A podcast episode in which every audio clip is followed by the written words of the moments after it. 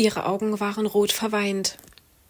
Ich war auf dem Fahrrad vorbeigefahren und drehte mich nur kurz um, um ihr Hallo zu sagen. Sie war eine Klassenkameradin meiner Tochter gewesen. Da sah ich ihre verweinten Augen. Tiefes Mitleid erfasste mich, und ich hielt spontan an. Ich fragte, ob ich ihr helfen könne. Sie sagte, ihre Freundin habe sie eben angerufen und ihr mitgeteilt, dass ihr Physiklehrer an einem Herzstillstand gestorben sei. Einfach so, mitten aus dem Leben gerissen. Ich spürte, wie schwer ihr diese Nachricht gefallen sein musste. Ich fragte, ob ich ihr etwas Gutes tun könne. Sie meinte, sie möchte jetzt erst einmal nur nach Hause gehen. Spontan fragte ich, ob ich für sie beten dürfe. Sie stimmte zu, und so betete ich kurz dass Gott ihr in ihrer Trauer begegnen möge und dass sie ihre Trauer zulassen und bewältigen könne.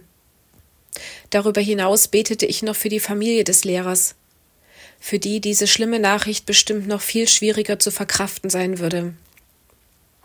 Ich verabschiedete mich von der jungen Frau und fragte, ob ich sie noch einmal kurz umarmen dürfe. Sie stimmte zu, und ich nahm sie einmal fest in den Arm. Als ich auf mein Fahrrad stieg, bedankte sie sich, dass ich ihr zugehört hatte. Für mich war das absolut selbstverständlich gewesen. Aber ich spürte, dass ich zur richtigen Zeit am richtigen Ort gewesen war. Das erfüllte mein Herz mit großer Freude. Szenenwechsel. Ich hatte soeben meinen kleinen Sohn von der Schule abgeholt. Wir hatten bis zu seinem Termin noch ein wenig Zeit und gingen in das Geschäft, wo er hoffte, seinen Geschenkgutschein noch einlösen zu können. Draußen vor dem Geschäft nahm ich einen Streit zwischen einer jüngeren und einer nur wenig älteren Frau und einem Mann wahr. Ich beobachtete den Streit und war unsicher, ob ich hingehen sollte. Da mein kleiner Sohn nötig auf Toilette musste, ging ich erst mit ihm zum angrenzenden WC. Als wir wieder herauskamen, rannte der Mann gerade hinter einer der Frauen über die Straße her und schrie sie an. Sie war sichtlich eingeschüchtert und blieb stehen.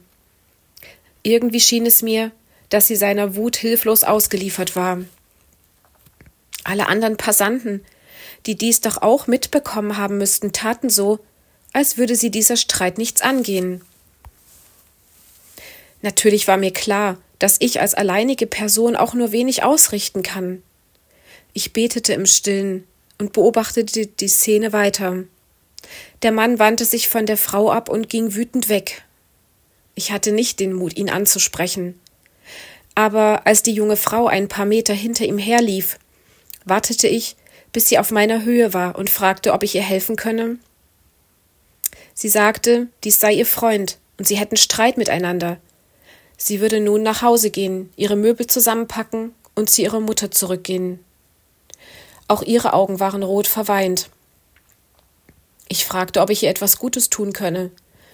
Sie verneinte und ging dann traurig ihre Wege.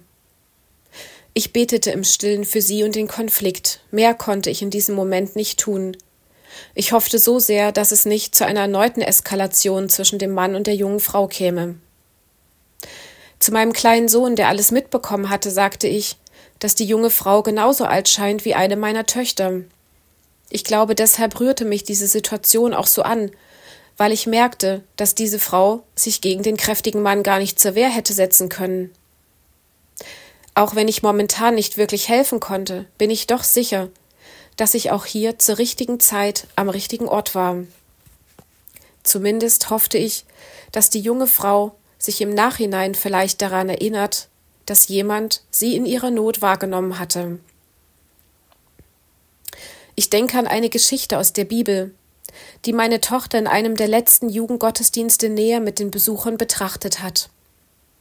Esther, eine wunderschöne junge Jüdin, wurde in den Harem des persischen Königs Xerxes verschleppt. Der Harem ist der Ort, wo die Vorbereitung, einmal den König zu treffen, stattfand. Das Unglaubliche geschah. Als Esther zum König gerufen wurde, verliebte er sich in Esther und setzte ihr die Königinnenkrone auf.